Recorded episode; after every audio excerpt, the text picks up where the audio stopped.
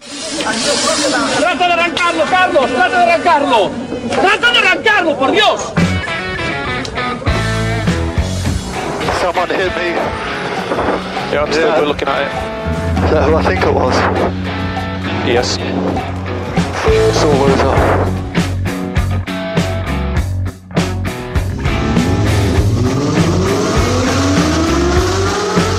Izquierda buena más ojo corta, se cierra poco. Sasar. Cortar. Para izquierda rápida. Para derecha buena más, se cierra poco. Para izquierda buena más, se abre. Acaba buena más, se abre. Sasar. Para derecha buena más, no cortar. Para izquierda rápida, ojo, se abre. Para uno. Derecha rápida, ojo, con fe. Rápida, ojo, con fe. Acaba rápida menos. Hola, muy buenas. ¿Qué tal? ¿Cómo estamos? Bienvenidos, bienvenidas a una nueva edición de este eh, 2 eh, MK3 eh, Turbo Track. Eso es, MK3 de la segunda temporada. Muy buenas tardes, David. ¿Qué tal estás? Muy bien, ¿y vos? ¿Cómo lo llevas? Pues bien, aquí, con ganas de hablaros un poquito de coches. ¿Tienes ganas? Como siempre, siempre tengo ganas de descubrir cosas nuevas, de aprender y de ver qué se está moviendo en eh, el círculo del motor. ¿eh? A ver qué es lo que nos llega, qué es lo que se va, qué es lo que se queda y sobre todo de conocer las nuevas eh, formas de mm, prevenir que tiene la DGT. Mm, No solo la DGT, hoy vamos a hablar de muchas cosas, saca papel y boli porque va a estar muy interesante. Pero por supuesto empezaremos con la DGT. Ay, qué bien, qué bien. Eh, cuéntanos, ¿de qué vamos a hablar hoy? Pues te hago un resumen, Sí, ¿quieres? por supuesto, un sumario que se llama. Pues mira, vamos a hablar de, de la DGT en plan novedad. Vamos a hablar, ahora que hemos cerrado el mes de septiembre y además se ha cerrado trimestre, de quién ha vendido más coches. Vamos a tocar el tema del Brexit, que siempre es interesante aplicado a la automoción. Es cierto, es. Eh, hay unos japoneses que nos van a traer un coche eléctrico, por lo que se ve en breve. Vamos a hacer un práctico sobre qué hacer cuando necesitamos un coche, comprar, alquilar, renting, qué hago, por dónde me da el aire. Luego me gustaría preguntarte a ver qué motivos has tenido tú alguna vez para alquilar un coche. Pocos, pero bien, te cuento. Mm, Pues te vas a sorprender. Porque por lo visto la peña tiene motivos muy raros para alquilar un coche. Y cerraremos hablando de, de Paul Walker, el, el difunto actor Petrolhead, que por lo visto algún coche se va a vender de su colección. Bueno, pues de todo eso y mucho más, si nos da tiempo, eh, pretendemos hablar en los próximos 50 minutos aquí en Turbo Track. Eh, ya lo sabes, tu programa de El Motor. Pero antes, un break.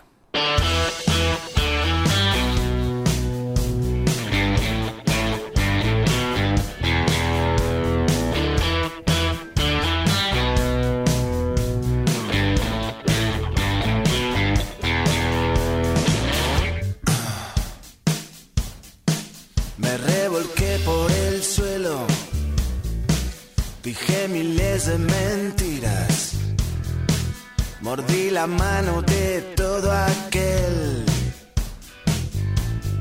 que me quería. Y me desagro como un animal por las calles de esta ciudad con el orgullo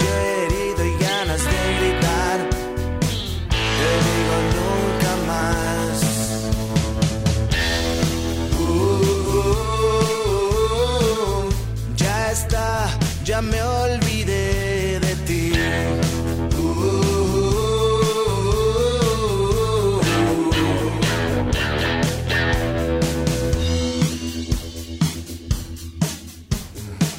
Tiemblan las ruedas, tiembla el motor.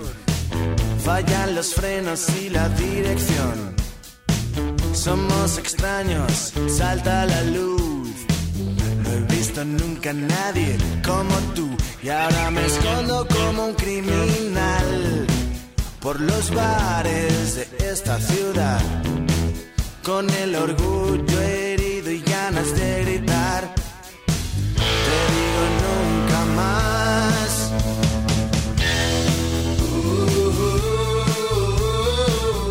Ya está, ya me olvidé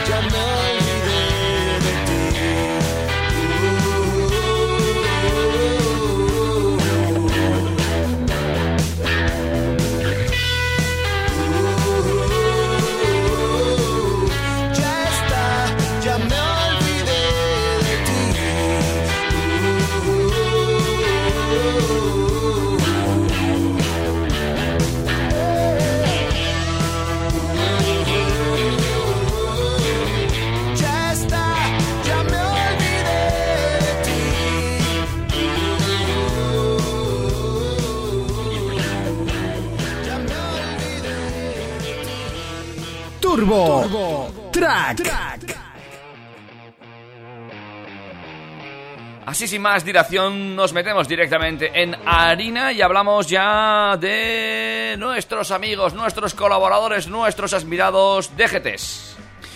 Eso es, David, porque definitivamente los vamos a meter en nómina. Sí, sí, deberíamos, Eh. De hecho, creo que van a cobrar lo mismo que yo. o incluso menos, no te digo más. Ahí andarán. el- No va a haber brecha salarial entre Dani Catena, David Zufía y la DGT. No va a haber, no va a haber. De momento el que menos cobra aquí soy yo. Señores de la track, apunten. Eso es. Bueno, eh, un tema que creo que ya sacamos la temporada pasada, Sí, pero que se... Me gusta retomar cosas, porque así es como cuando en la serie está haciendo un resumen de en capítulos pasados. Sí. Bueno, pues en capítulos pasados de la anterior temporada hablamos de que la DGT ofreció la posibilidad, lo dejó ahí un poco en el aire, de que hubiera una manera de que los motoristas, porque de los de coche aún no se ha hablado nada, tuvieran mm, un saldo mayor de puntos. Y bueno, ahora no lo han confirmado oficialmente, pero lo han confirmado en su revista, con lo cual entendemos que es una confirmación oficial. Les falta darle forma al asunto, pero eh, han confirmado que va a existir un, un curso de formación que vas a poder hacer si tienes el carnet de moto y con el que se te va a ampliar el saldo de puntos hasta en 4. Es decir, tendrás un máximo de, pues si ahora son 15, hasta 19. No han dicho si va a haber diferentes categorías de cursos con los que con unos ganes más puntos que con otros, no han asegurado en sí nada más, pero va a haber un curso, va a haber hasta cuatro puntos más y no es la única medida de las que ya hemos hablado antes que parece que van a, a coger forma y se van a oficializar porque en el mismo comunicado han hablado de la obligatoriedad de guantes en, en moto, cosa que a mí me parece estupendo. Todo lo que sea seguridad nos parece estupendo. Lo que habrá que ver es si estos cursos realmente valen para ganar en seguridad o son un sacapastas. En principio su, su intención es incentivar la formación y, y tener unos, unos conductores más concienciados. Está muy bien. Ala, que lo de la pasta, pues bueno, yo pienso que a la DGT no le gusta el dinero, pero bueno, yo qué sé, siempre está bien recaudar, ¿no? Pero bueno, básicamente es eso, que tanto los motoristas como los peatones son los dos colectivos más, vulnera- más vulnerables perdón, en la carretera y se han propuesto mejorarlo y, y dar un poquito más de, de estabilidad a estos colectivos. Y bueno, pues eh, por lo que leo aquí, eh, ha aumentado el número de fallecidos en moto y de 2014 a 2017 y ha sido uno de los motivos de, poner en marcha este tipo de acciones. Entonces, señores de la DGT, si lo hacen bien y realmente sirve para, para motivar y para concienciar a la gente, ole, ala, como sea por sacar pasta, ya veremos. Pues ahí está, amigos. Eh, veremos cuándo eh, se oficializa de manera oficial, nunca mejor dicho, esta No medida. oficiosa. Eh, y cuándo se pone en marcha y cómo, qué manera. Eh. Será entonces cuando volvamos a retomar el tema. Esperemos que no sea ya la tercera temporada, sino que sea ya en breve y veamos estas medidas en la palestra. También te digo, no tenemos gobierno, vamos a tener DGT. Bueno, poquito a poco, ¿eh? Las cosas de parte, como siempre, despacio. Eh, si te parece, hablamos también de ese cierre de trimestre. Sí, porque hablando de- del gobierno, una de las cosas que viene marcando el año es que como no tenemos gobierno, entre otras cosas, eh, esto está frenando un poco el tema de, las matriculaciones, de las ventas de coches en España. Entonces acabamos de cerrar septiembre, con el cierre del noveno mes se cierra además el tercer trimestre y ya tenemos quiénes son los 10 coches más vendidos. Pues dime ese ranking. Mm, Te va a sorprender, porque la primera posición es un coche que hacía tiempo que no veíamos en la primera posición, pero tiene su explicación, que haya hecho la pole. En primer lugar tenemos al Renault Clio. El Clio en la pole. El Clio en la pole. Tiene su explicación. ¿Y es? ¿Te lo puedes intuir? Eh, me da que sí, pero dímelo tú que vas a estar en lo cierto, que tienes los datos ahí. Tenemos modelo nuevo, con lo cual de los 2.284 Clios que se han matriculado en España, entiendo que gran parte son la liquidación del modelo Anterior. saliente, Ujú. que saldrá muy bien de precio, y otra gran parte serán los coches de demostración, de prensa y todos los que han tenido que matricular de la nueva generación. Correcto. Entonces, claro, entre unos que se van y los otros que vuelven, pues se forma ahí un chocho que, pues fíjate, Mm, sí, casi, porque, casi bueno, 2.300 coches en el primer mes desde abril en el que las matriculaciones suben. Pero bueno, esto también os lo voy a explicar después. En segundo lugar, primo suyo, aunque con cara japonesa, el Nissan Qashqai, 2.132 coches.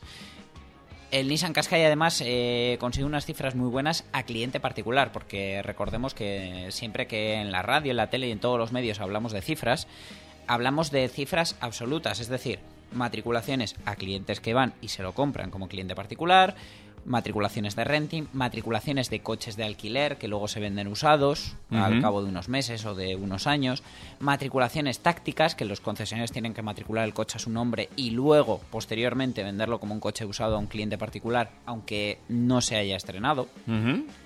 Entonces, cuentan todas las matriculaciones. Por eso, tercera posición, ya bajando de los 2.000 coches, el Seat León, 1955 coches. El León ahora mismo está en un punto de ventas muy bueno porque se está acabando la generación, todavía se pueden elegir cosas, todavía se puede pedir a fábrica, pero ya cuenta con, un precio muy bueno, unas campañas muy buenas y lo han dotado de más equipamiento. Lo mismo le pasa a su primo el Golf, que ha ido 10 coches por detrás, vamos, ha estado la cosa ajustada. 1945 Golf se han matriculado en España. Ya bajando de los 1900 está el Megan con 1856. Otro que sorprende es el Mini, que está en sexta posición. Ole por Mini, han hecho muy buen mes de septiembre. Sí, sí, hay que decir que sí, porque es un coche que no es para todos los públicos, ni mucho menos. Eso es, eh, vamos, y ya no por precio, sino por concepto. O sea, Sí, sí. muchas veces pues te puedes querer comprar un Mini, pero no encajar con, con lo que necesitas.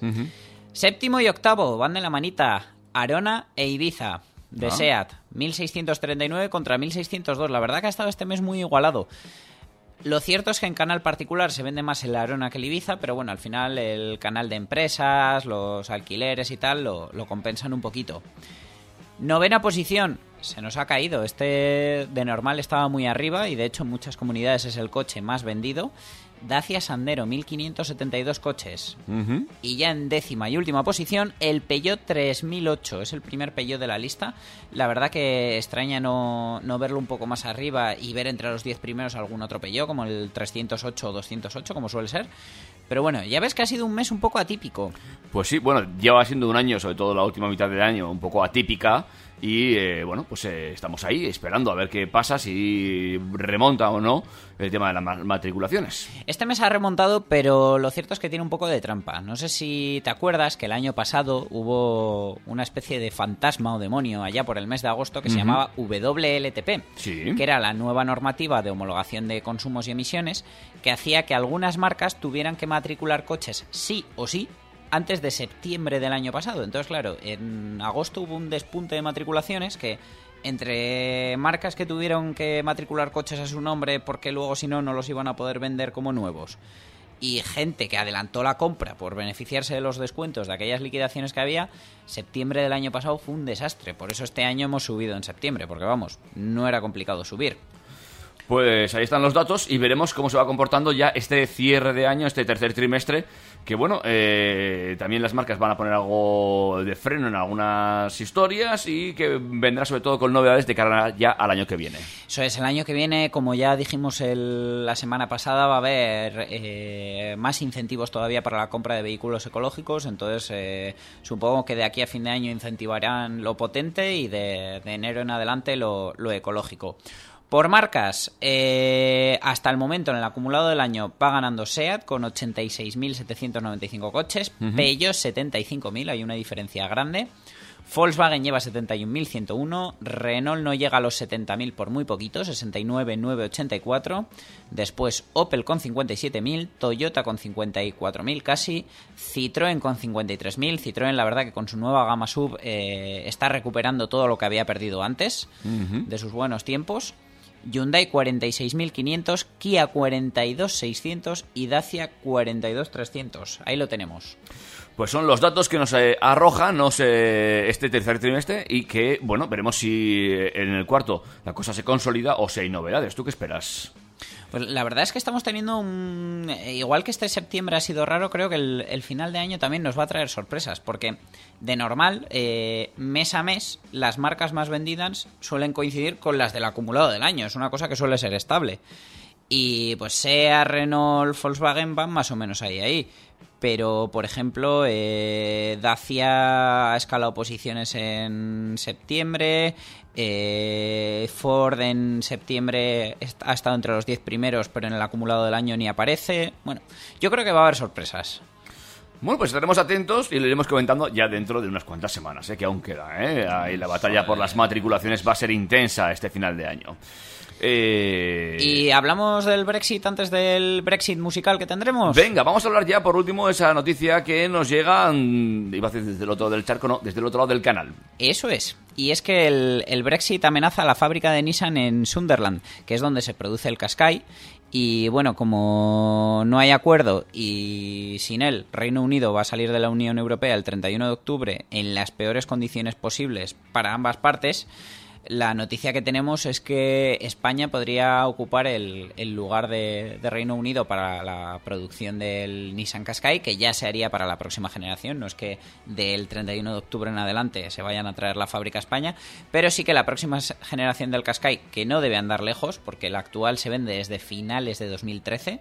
Ya son añitos, diciembre, sí, con lo cual cumple ya seis años, no debe tardar el sustituto del Qashqai y puede ser que por culpa del Brexit se traiga a España. Así que como mal de muchos, consuelo de pocos, estará bien para nuestra economía. ¿Esto es un rumor eh, o es una información un poquito ya fundada? No es infundada. Esto lo hemos sacado de Diario Motor, mm, que es un medio muy serio. Esta noticia es de David Villarreal. Y bueno, a ver, mm, es una posibilidad y tampoco es descabellado porque Nissan tiene plantas en España. Entonces, bueno, jugamos con esa baza. Que finalmente no sea, pues bueno, es que ahora mismo allí yo creo que reina la incertidumbre. Pues así estamos, amigos y amigas, llenos de eh, incertidumbres en el mundo del motor, ¿eh? tanto en matriculaciones como en fabricaciones, como podéis ver. Como en Eh, decisiones, ¿qué haremos nosotros? Sí, Nos sí, compraremos sí, un coche, lo alquilaremos, lo pintaremos, ¿qué haremos? Pues todo eso, después de la, del break musical, podemos empezar a solventar, si te parece. Bueno, pues ponnos, eh, si estos le han llamado Brexit, ¿nosotros cómo le podemos llamar? ¿Brusic? Brusic. mm, mm, mm, Brusic. music. Mu- Muse Craig. Bueno, le llamamos como Lo que- ponme pero música, lo, ponemos. Siri, pon música.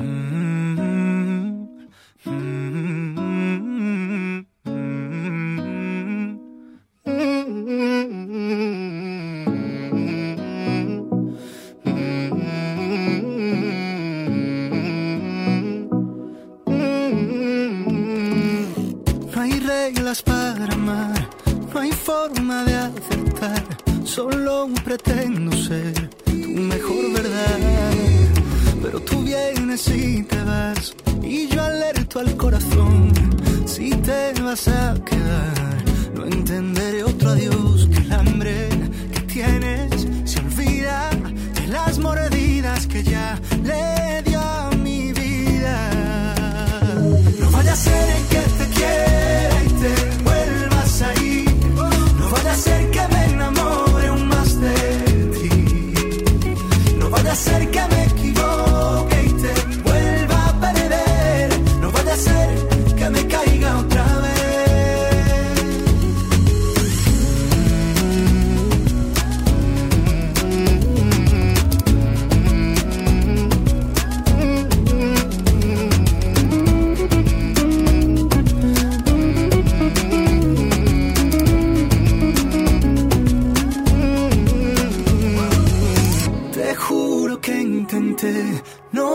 en otra piel, vacío en el papel, mi rabia y mi sed.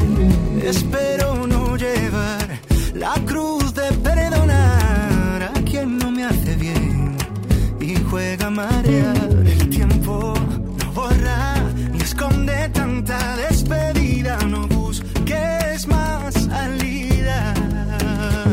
No vaya a ser que te quiera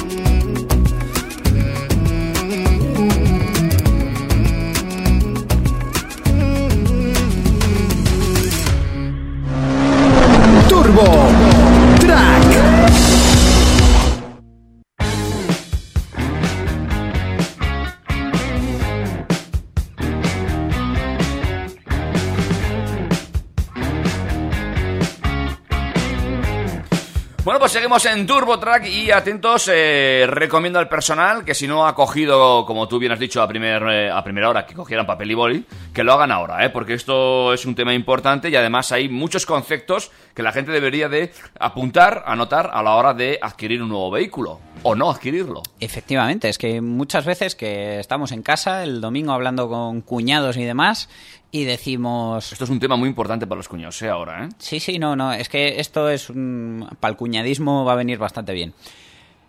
Me tengo que cambiar el coche. Esa es la frase, me tengo que cambiar de coche.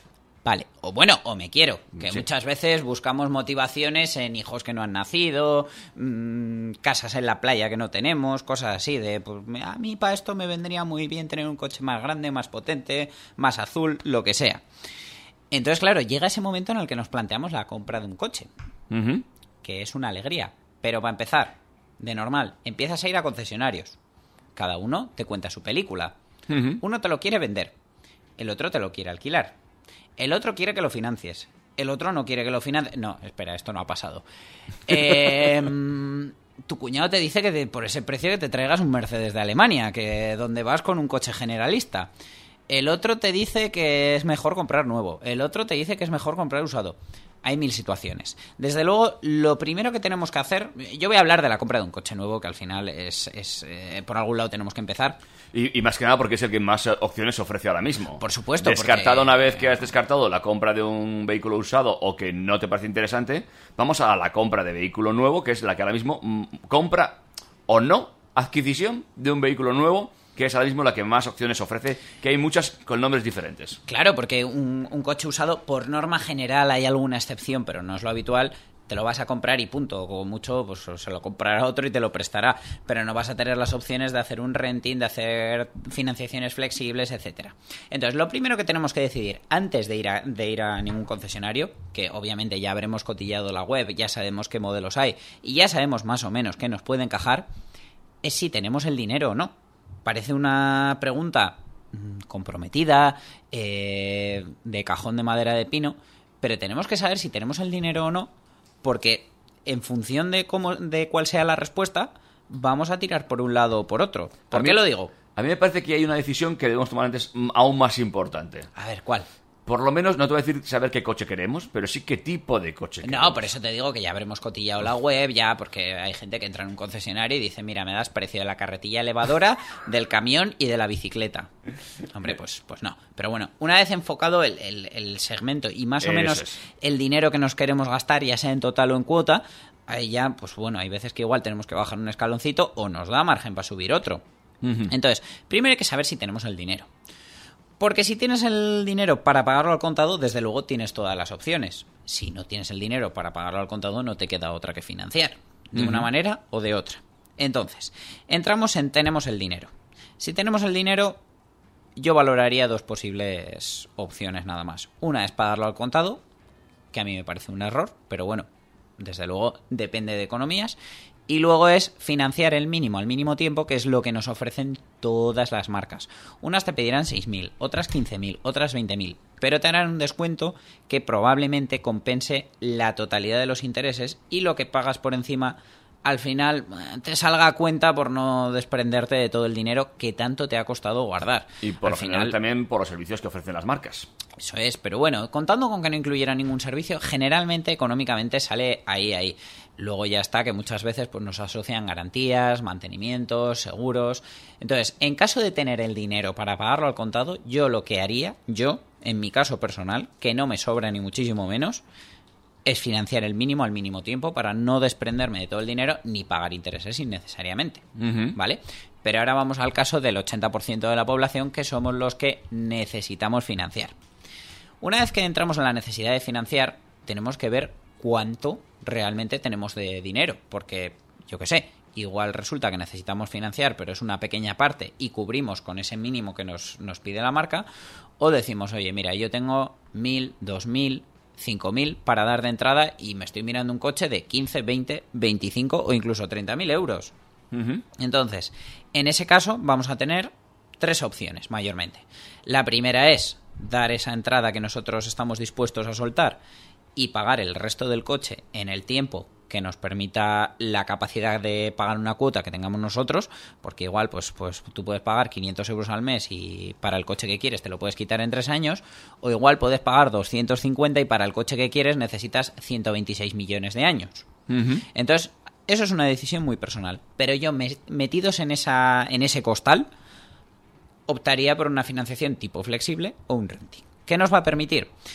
Eh, respecto a una financiación convencional, lo habitual es que con la misma entrada paguemos más o menos la mitad de cuota, ¿vale? De manera que pagando la mitad de cuota al mismo plazo, terminaríamos de pagar el coche antes con un asterisco, que es que luego vamos a tener una cuota final. Entonces, metidos en pagar la mitad de cuota, estamos hablando de que sería más o menos como pagar la misma cuota a 8 o 10 años, que suele ser el máximo que nos dejan. Entonces, a mí de entrada me dices pagar 3 o 4 años una cuota de X o la misma cuota a 7 u 8 sin cuota final, yo te digo que la primera opción. Sin duda. Porque de una manera te estás comprometiendo a 8 o 10 años, que sabe Dios qué pasará, y de la otra, pues te comprometes a 3 o 4 años. Te comprometes a 3 o 4 años con una última cuota en la que lo más normal es que si por lo que sea el coche no te ha salido bueno, no lo necesitas, eh, no lo quieres ver ni en pintura, te puedes has- deshacer de él. O han cambiado tus necesidades. Eso es, pues igual en su momento te compraste un tráiler y ahora te vale con una bicicleta. Vas a poder incluso devolverlo. Sin más penalización. Obviamente el coche tiene que estar en un estado lógico de uso, no tiene que tener millón y medio de kilómetros, pero lo normal es que puedas ejercer una devolución, que en ese caso es cuando la gente confunde una financiación flexible con un renting. ¿vale? Ahí está. Pero bueno, ahí metidos, yo prefiero tener tres años y una cuota final que ocho años. ¿Por qué? Porque esa cuota final, tanto la marca como tu banco, como el propio concesionario, te la van a querer refinanciar si no te cambias de coche, que es lo que van a intentar. Entonces, otra pregunta que tenemos que hacernos es, ¿para cuánto tiempo queremos el coche? Porque mm, muchas veces decimos este coche es para toda la vida y rara vez dura toda la vida. toda la vida. De hecho, muchas veces, pues sobre todo los que escuchamos este tipo de programas como el que estamos haciendo, somos unos caprichosos y cada cuatro, cinco o tres años nos gusta cambiar de coche. Entonces, en ese sentido, ¿para qué nos vamos a meter en una financiación a más largo plazo o vamos a pagar el coche al contado si sabemos que sí o sí lo vamos a cambiar? Con lo cual, hacemos una de estas y al tercer año, oye, pasamos a otro coche y ya está, porque probablemente en ese momento, si no hemos dado entrada o hemos dado muy poquito de cuota, o sea, muy poquito de entrada, pagando la misma cuota o parecida, nos vamos a volver a llevar el mismo coche nuevo. Entonces te vas a encontrar en la situación de decir, ¿sigues pagando 290 por este o por 295 te llevas el nuevo? Hombre, pues ¿qué quieres que te diga? Pero yo para seguir pagando cuotas me meto en uno nuevo. Cierto es, y aparte te llevas siempre, y más en este momento tecnológico que vivimos, últimas novedades que van a salir y que están ahí Claro, es que incipientes. Puede haber un cambio gordo, porque a lo mejor lo que te compraste en su día con una cuota de 290 euros de gasolina, de aquí a tres años te lo lleves híbrido enchufable. Y te encaje mucho más. Entonces, bueno, estamos en un momento muy cambiante y por eso a mí ahora mismo los compromisos me dan mucho miedo, sobre todo con los coches. Y, y hablando de esto de las cuotas, de las financiaciones flexibles, vamos a poner el hincapié también en, en qué es un renting, que parece que la gente está un poco ahí... Claro, tú llegas al concesionario y, y te ofrecen dar una entrada muy pequeñita o no darla, pagar unas cuotas que generalmente suelen ser asumibles y luego una cuota última en la que decides qué haces con el coche, si te lo quedas, si lo devuelves, si lo cambias por otro, si te lo quedas pagando, si te lo quedas financiando. La gente te dice, esto es un renting. No es un renting, porque el coche es tuyo y es una financiación que tú contratas con el banco y luego decides lo que haces. En un renting, el coche siempre es de la compañía de renting y por eso, habitualmente, hay alguna excepción en la que no, el renting se hace cargo del pago de todos los impuestos y los servicios del coche. Ahora bien, lo que vemos habitualmente a particulares, por ejemplo, lo que no incluye son ruedas, porque las ruedas suben las cuotas exageradamente. Entonces lo más inteligente es contratarlo sin ruedas. Pero sí que cuando una financiación flexible, a lo mejor por 200 euros, te trae un seguro de un año, resulta que el renting por 250 te trae seguro durante todo el contrato. Entonces, lo que tenemos que ver es generalmente eh, cuánto es la última cuota, porque en cuota mensual se van a aparecer, pero la última cuota en renting siempre es mayor. Si nos vamos a querer quedar con el coche, es mejor contratar una financiación flexible. Si sabemos sí o sí de antemano que lo vamos a cambiar, probablemente con la misma entrada y todo, un renting nos salga más barato y durante todo el tiempo nos incluye un seguro a todo riesgo, que generalmente suele ser sin franquicia, pero los hay con franquicia. Hay rentings que te dan una cuota muy buena, pero te tienes que contratar el seguro por tu cuenta. Hay que valorarlo en cada caso. Pero desde luego, si tenemos claro que vamos a cambiar de coche cada 3-4 años, probablemente lo que mejor nos salga es un renting. Vamos a ver que hemos pagado dinero, pero es que claro, la opción de cambiar de coche cada 3-4 años hay que pagarla. Siempre va a salir un poco más caro que una financiación convencional. Pero por eso digo que teniendo el dinero, lo más inteligente es hacer una financiación del mínimo, el mínimo tiempo, y una vez que nos metemos en financiar, si tenemos intención de quedarnos el coche, hacer una flexible y luego esa última cuota, si la podemos pagar al contado, la pagaremos al contado, si hay que financiarla, la volveremos a financiar. Si tenemos la oportunidad, a lo mejor cambiamos el coche, pero si tenemos muy claro que vamos a cambiar de coche, en este caso puede que lo mejor sea un renting. Sin duda, lo mejor que podemos hacer siempre, comparar. No te quedes, no te cierres en banda. Eh, aunque tú lleves intención de pagar el coche al contado, aunque lleves intención de financiar, pide todas las opciones posibles, porque muchas veces hay campañas y ofertas puntuales que resulta que mm, a lo mejor cuando tú no te planteabas hacer un renting en ninguno de los casos, te dan una cuota que dices, ¿cómo lo voy a comprar con esta cuota? O al revés, igual resulta que tú vas mentalizado con hacerte un renting porque tu cuñado te lo ha recomendado y resulta que tiene una oferta de compra con una modalidad de estas flexibles que dices, pues es que igual estoy pagando 100 euros menos al mes que por un renting. Y eso, en tres años, son 3.600 euros. Es cierto que las compras flexibles al renting eh, se están poniendo muy de moda. Cada vez la gente vamos a los concesionarios y consultamos más este tipo de, de- de sistemas de venta. Y que, bueno, hay cierta confusión. eh, y porque la, la oferta también es muy variada, ¿no? Eso es, eh, para empezar, es muy típico que en la oferta de renting que te pongan en la publicidad no incluyan el IVA. Acuérdate siempre de sumarle el IVA si no te pone explícitamente que lo lleva incluido, porque el renting hasta ahora ha sido un producto que se ha vendido más a empresas, entonces como una empresa luego se desgraba el IVA, generalmente les daban cuotas sin IVA, pero un particular siempre paga IVA. Pero además en un renting paga IVA, tanto en la cuota como en la como en la entrada, porque ahora es muy típico que te ofrezcan un renting con entrada y si pone 1000 más, más IVA, ya sabes que vas a tener que pagar 1210. Y si la cuota son 100 euros, ya sabes que vas a pagar 121. Que no se te olvide. Cosa que en las, en las financiaciones flexibles, como están enfocadas a clientes particulares, siempre te van a dar todas las cuotas y todo ya con IVA. Entonces, eso hay que saber diferenciarlo. Y es muy importante también eso que acabas de comentar, los renting con entrada, que hasta ahora mismo las empresas, pocas empresas hacían un renting con entrada, sin embargo, se ofrecen renting con entradas muy habitualmente a particulares para hacer que las cuotas sean más bajas. Sí, el, el ejemplo habitual es que tú siempre que mires el mismo modelo, en la gran mayoría de los casos, te vas a encontrar con que con la misma entrada el renting va a ser un poquito más barato al mes. Si no es más barato al mes, mm, desde ya te digo que lo tuyo es la financiación flexible. Porque luego en la última cuota sí que hay una diferencia grande en el renting, que ahí es donde siempre os digo, pues si, si te vas a quedar con el coche, el renting no te va a interesar en ningún caso. Otra cosa también, eh, habitualmente oímos por ahí, no, es que el renting solo es interesante si vas a hacer un montón de kilómetros. Eh, consúltalo, porque muchas veces, bueno, muchas no, todas, los renting van asociados a un kilometraje. En el tema de la financiación flexible, los plazos suelen ser más largos, eh, te ponen menos pegas con el tema de subir el kilometraje, pero la cuota de un renting depende siempre directamente del kilometraje que le vayamos a hacer el coche. Porque claro, teniendo en cuenta que te incluyen mantenimiento y todo, y eso lo estás pagando dentro de una cuota, pues no es lo mismo hacerle 10.000 que 50.000 kilómetros al año, porque en el mismo periodo el renting va a gastar el quinto, cinco veces más en, en mantenimiento. Entonces, muchas veces a un particular que haga muchos kilómetros, lo que mejor le va a salir es comprarse el coche y amortizarlo todo lo que pueda. Eso es una gran verdad. ¿Eh?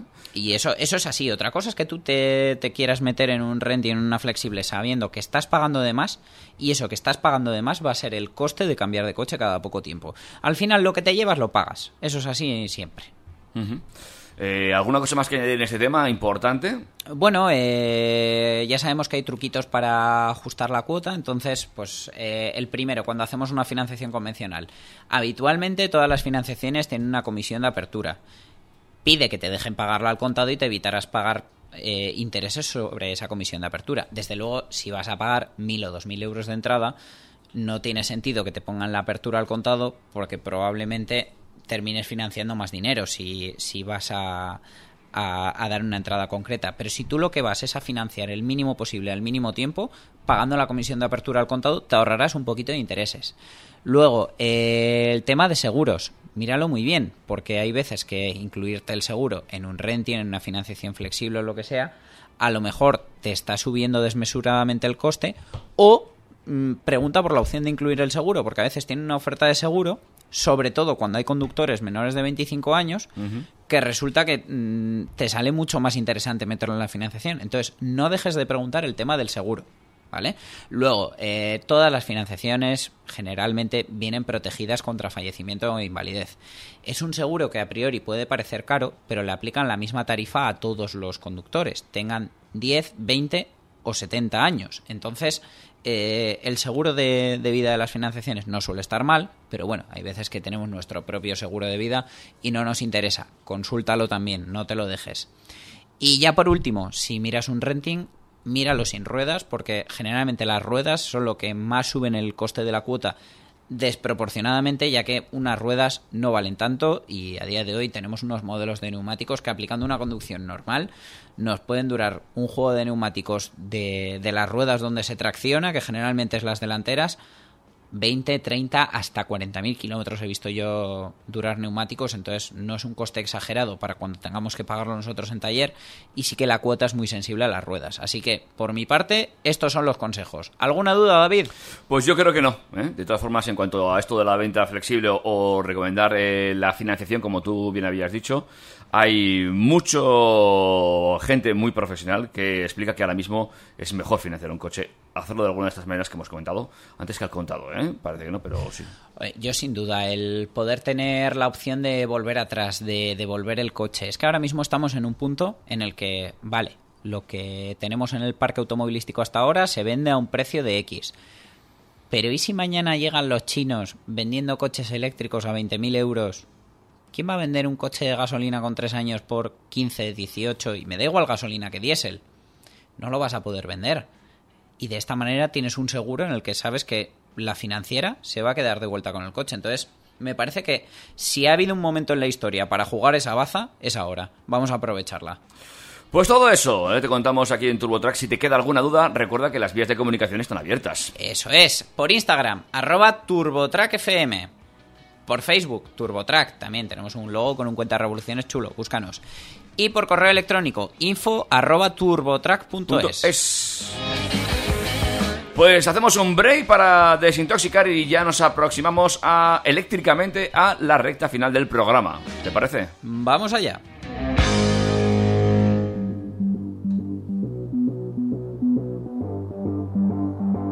Turbo, Track. Haces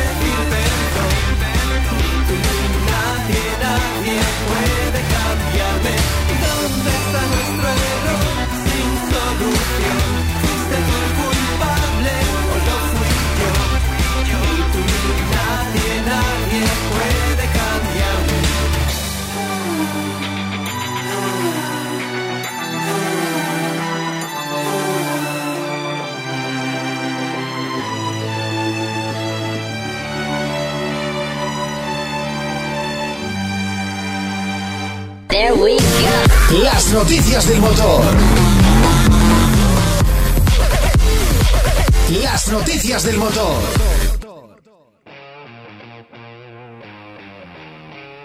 Recta final de este Turbo Track, de esta tercera edición MK3 del eh, versión 2, ¿no? Sí, de la segunda temporada. Segunda generación. Segunda generación, cierto es. Y eh, venimos cargados. Venimos con las pilas cargadas. Nunca porque, mejor dicho. Bueno, antes os contábamos que eso, que nos hacemos una financiación flexible, nos hacemos un renting y cuando termina el contrato nos encontramos con que el mundo de la automoción ha cambiado por completo y no sabemos qué comprarnos. Entonces, para cuando nos venza una de estas, resulta que Mazda ya tendrá en la calle su primer coche eléctrico desarrollado 100% por ellos. Han confirmado que lo van a presentar este 23 de octubre con motivo del Salón del Automóvil de Tokio, al que los señores de Track FM esta vez no han tenido a bien mandarme, como a Frankfurt y Barcelona. A ver, que no hemos encontrado hotel. Estaba todo ocupado. Hotel a la altura, supongo. No, no, bueno, por supuesto, por supuesto. Estaba todo ocupado. Si te digo la verdad, David, lo que más ilusión me haría de ir allí, entre otras cosas, es probar sus inodoros. Te puedo decir yo dónde lo puedes probar aquí, muy cerquita, ¿eh? Mm, luego me lo pone, me comparte su ubicación. Luego te lo cuento. Bueno, pues por lo visto Mazda eh, nos dará la sorpresa de sacar su primer coche eléctrico, además 100% desarrollado por ellos, allí en el Salón de Tokio, porque juegan en casa. Recordemos que Mazda son japoneses. Y bueno, pues eh, es un coche sobre la plataforma del Mazda 3, del compacto, entonces va a tener mucho que ver con el 3 y con el CX30, con el SUV. Eh, supongo que su rival a batir es el Volkswagen ID3, Ujú. esa por el que van, y se habla de una autonomía estimada de unos 300 kilómetros. No está mal. Así que, por lo que se ve, en Mazda también se han puesto las pilas. Bueno, pues veremos a ver esa presentación día 23. 23 de octubre. Todavía no hay, no hay imágenes de coche espía ni nadie. ¿Dónde están? No- tampoco Ah, han ido a pues- pues Tokio. igual es que estaban guardando muy bien el secreto. Mm, Bueno, pues veremos a ver eh, qué nos ofrece la marca nipona en eh, esa electrificación. ¿Eh? Y veremos hasta, hasta dónde pueden llegar y si realmente consiguen competir con el, con el ID3 o no. Ya veremos. A ver, eh, ¿cómo- ¿tú cómo lo ves? Mm, Yo creo que pueden hacer algo, pero uf, ahora mismo Volkswagen tiene mucho terreno avanzado. Igual nos sorprenden mucho, ¿eh? pero desde luego va a ser un rival complicado de batir. Está muy bien, ¿eh? de todas formas, que las marcas eh, empiezan a pegarse entre ellas porque eso siempre beneficia al consumidor final. Desde ¿eh? luego. Mejores precios y mejor tecnología. Ahí está. Y eh, hablábamos antes eh, de cosas curiosas y eh, tenemos por aquí eh, un turbo chascarrillo. Turbo Chascarrillo. Pues sí, y además no nos vamos de Japón, vamos a seguir hablando de ellos, porque eh, resulta que una empresa llamada Times24 ha hecho una encuesta entre los usuarios habituales de servicios de car sharing allí, y resulta que se han, se han encontrado con que hay, hay mucha gente que alquila un cochecito por horas, pues como aquí en España tenemos eMove, Respiro y otras empresas de, de car sharing, y hay gente que no hace kilómetros casi durante el tiempo que lo alquila o que incluso no llega a arrancar el vehículo. Mm. Y tú dirás, ¿y para qué han alquilado el coche? Pues han hecho una lista con los principales motivos y yo- la, la verdad que me he quedado loco, pero claro, tiene sentido. Eh, allí de media alquilar un coche cuesta unos 800 yens por, por hora, que son menos de 6 euros. Entonces hay gente, entre los, de los motivos raros, el top se lo llevan. El primero, dormir la siesta, Ajá. que bueno, con, con lo pequeños que son los K-Cars japoneses, no sé. Bueno, que ellos pues tampoco serán muy grandes No, cuando lo alquilan. Pero vamos, se lo alquilan para dormir la siesta. En segundo lugar, comer. Pues supongo que el típico día que es... Que llueve y estás, dices, eh, pues, Eso es, eh, eh, te compras comida en un puesto, en un food truck de estos que no, no tienen un sitio habilitado para que tú comas, dices, pues aquí me meto yo en el, en el coche a comer. Ahora, luego el siguiente japonesito que coge el coche le huele a ajo arriero. es lo que hay. En tercer lugar, ver la televisión. Entiendo que este motivo mm, que lo harán con el móvil, porque vamos, que yo sepa, los coches de car sharing no tienen televisión.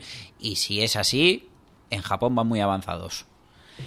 En cuarto lugar, cargar la batería del móvil. Uh. Hijo, Naruto. O sea, lo mismo te sale mejor comprarte un powerbank. No sé. No sé, que alquilar un coche entero para usarlo de powerbank. Pero bueno, al hilo de los que lo cargan, el siguiente motivo es hablar por teléfono. Ajá, muy bien. Y ya por último, dentro de las razones extrañas pero más o menos entendibles, está usar el maletero para guardar la compra. Ah, muy bien, en modo taquilla. Correcto. Eso es como tener pues un armario portátil. De todas maneras, eh, ha habido respuestas todavía más extravagantes que nos han dado en muchos casos, pero se han repetido, que ha sido practicar clases de inglés. Oye, ¿dónde me das tú las clases particulares de inglés? En el coche. En el tuyo no, en uno que vamos a alquilar. Solo para esto. En segundo lugar, vestirse para Halloween. Y en tercero, esto yo lo entiendo, porque si me viera la situación de no tener coche, probablemente lo haría. Hay gente que alquila el coche para cantar. ¿Para cantar? Sí, para practicar canto. Bueno, son japoneses. Eh, esto les gusta mucho el tema karaoke, allí hay mucha afición. Ya, bueno, pues pr- precisamente habiendo afición y habiendo oferta de ocio donde puedes ir a Ya, cantar a grito igual- pelado, ¿por qué te alquilas un Porque coche? igual prefieren practicar un poquito allí en la intimidad antes de lanzarse al estrellato de los bares de karaoke. Supongo que esto lo hará gente que comparte piso, trabaja en un coworking con 50.000 personas más y, eh, vamos, no encuentran el lugar para cantar. ¿Has alquilado alguna vez un coche de estos? Un, ¿Cómo le llamas? Car, car... eh, ¿Un coche de car sharing? ¿Car sí, sharing? sí, sí, hace poquito en Madrid. Una experiencia, la verdad, bastante buena. Alquilé un Citroën C0 con. Ajá. Ya sabes que el Citroën C0 es exactamente igual que el, que el Peugeot Ion y el Mitsubishi, ¿cómo se llame? Que no me acuerdo ahora cómo se llama. Un coche pequeñito, manejable. Me decepcionó bastante la aceleración porque siendo un eléctrico esperaba más. Pero eh, la verdad que, pues mira, te sale más barato que cogerte un Uber, un Cabify, algo de esto. Vas conduciendo tú, que si te gusta no hay problema. Y en muchos casos supongo que es eh, la primera experiencia que puedes tener con un eléctrico. Eh, ¿No te sorprendió también, ya estuviste en Madrid, ¿no? Me dices. Sí. El estado de los coches. El que yo alquilé, bueno, estaba ahí, ahí, o sea, no olía. Entonces, yo creo olía que ya ¿no? No había- nadie lo había alquilado. No, no, no, nadie lo había alquilado pa- para comer. Igual para cantar sí, para vestirse de Halloween no vi restos de calabaza. Entonces, bueno, Para los que no frecuentan las grandes ciudades eh, o no han tenido oportunidad de ir, vamos a decirlo que es muy sencillo, una aplicación de móvil, te descargas, eh, cuando metes un coche, eh, entras en la aplicación, localizas el más cercano y lo reservas automáticamente. muy importante. Porque a todos yo creo que nos pasa la primera vez que llegamos a una ciudad grande y decimos, vamos a alquilar un coche. El registro lo tienes que hacer con antelación. Sí. Porque claro, te van a prestar un coche, que no es ninguna tontería. Entonces tienes que subir la información, tu DNI y tu carnet de conducir fotografiados y te lo tienen que validar. Entonces, mm, hazlo con tiempo, porque si no igual te tiras cuatro horas esperando a que te lo validen y ya no necesitas el coche en esas Eh, cuatro horas. sí. Eh, y después, eh, nada, localizas el coche, eh, vas hasta el coche, abres el coche, Con el propio móvil. exactamente, y dentro ya tienes eh, la llave, o algunos arrancan con otros sistemas, utilizas el coche, cuando lo dejas, desconectas la aplicación y te dicen el eh, coste del coche a los pocos minutos. Eso es que generalmente, pues eso, eh, suele rondar, suele ser inferior a los 10 euros por hora. Eh, bueno, es una opción muy interesante para los que pues vamos poco a grandes ciudades y necesitamos un coche para desplazarnos de un punto A a un punto B, con, por ejemplo, las maletas para llegar hasta el hotel, ese tipo de cosas. Bueno, incluso yo, si te digo la verdad, mm, a lo mejor si viviera en el centro-centro de una gran ciudad, que es cada vez es más complicado tener tu propio coche, la verdad que es una solución muy buena para momentos puntuales. Desde luego, si necesitas el coche para absolutamente todo, pues A, o no puedes vivir en el centro, o B, tienes que tener tu propio coche. Pero para necesidades puntuales viene muy bien. Y bueno, la cosa es que se está poniendo más que de moda. eh, bueno, es una alternativa de movilidad muy interesante. Sí, además de sostenible, porque generalmente todas ya son eh, eléctricos, de combustibles alternativos como como gas natural y GLP. Entonces, pues, son una buena opción y, oye, mira, sostenible y, y buena para el medio ambiente. Pero también hay que decir que son solamente para uso interno dentro de la ciudad. No penséis que podéis alquilar un coche de estos para iros hasta... eh, no sé, a... Depende, depende. Cada empresa te, te vende su modelo de negocio. De- luego está, por ejemplo, tengo que investigar, ¿eh? pero creo que, por ejemplo, la empresa Weevil, que tiene Kias Niro híbridos, esas, con ese sí que te puedes ir un poco más lejos. Pero, por ejemplo, con el eMove que alquilé yo, hay un indicador en el propio salpicadero del coche que te dice si estás fuera o dentro del rango de donde puedes usar el coche.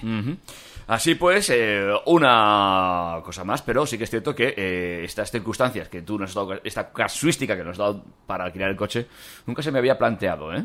Fíjate, me, me falta ahí la sexual, ¿qué quieres que te diga?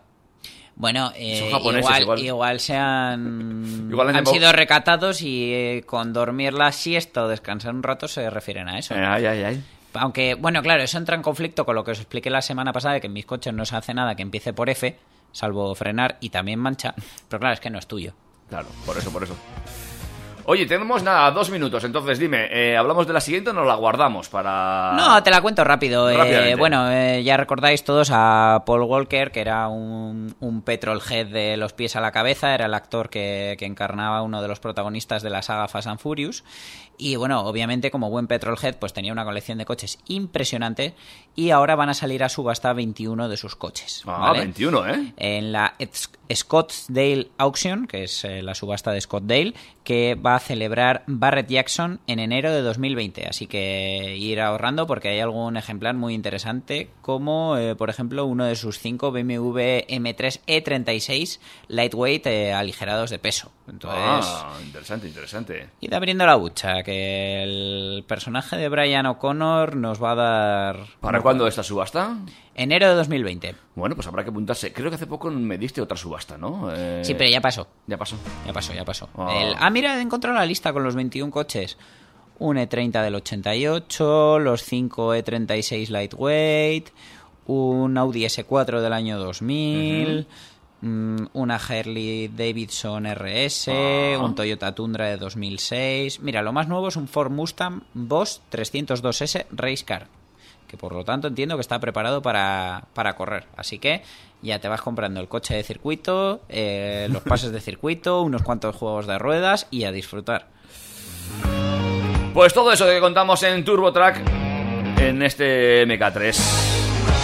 La semana que viene más y mejor, Dani. Le ponemos punto y final y ya nos despedimos hasta el MK4 o MK Palito V.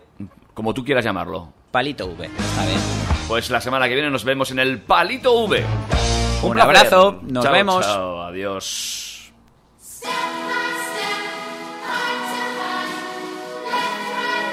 Turbo, Turbo Track.